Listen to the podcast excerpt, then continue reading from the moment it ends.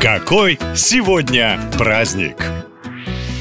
22 августа в России отмечают День государственного флага. Сегодня на карте нет стран, которые не имели бы свой флаг. Но у Российской империи до середины 17 века такого символа не было. Вопреки популярному мнению, российский триколор появился не при Петре I, как думают многие, а при его отце Алексея Михайловича. Во времена его царствования некий голландец, звали его Давид Бутлер, руководил строительством первого московского флота. Когда первый корабль был готов, голландцы пришли пришли к царю и спросили, какой флаг будем вешать, ведь по всей Европе суда уже ходили под знаменами. Царь, видимо, был застигнут этим вопросом врасплох и спросил у Бутлера, какой флаг у его родины. После этого он приказал выдать для создания полотнища три отреза – красный, синий и белый, такие же, как у голландцев. Первый небольшой российский флот поплыл из Подмосковья в Астрахань, невероятно под трехцветным флагом. Но в каком порядке размещались цвета, этого, к сожалению, сегодня сегодня не знает никто. А вот что точно известно, так это то, что белый-синий-красный флаг официально впервые украсил флот Петра I. Государственным символом триколор стал только в конце 19 века. Потом были десятилетия СССР, и вот в 91 году триколор сменил серп и молот и стал флагом Российской Федерации.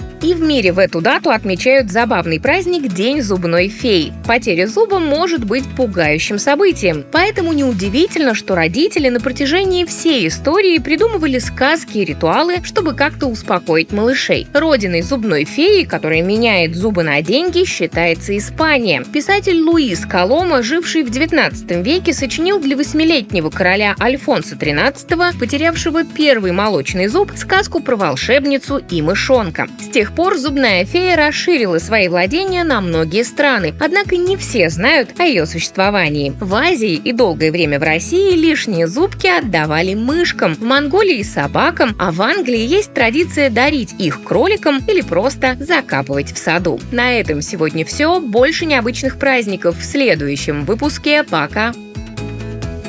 Наша лента. Коротко и ясно.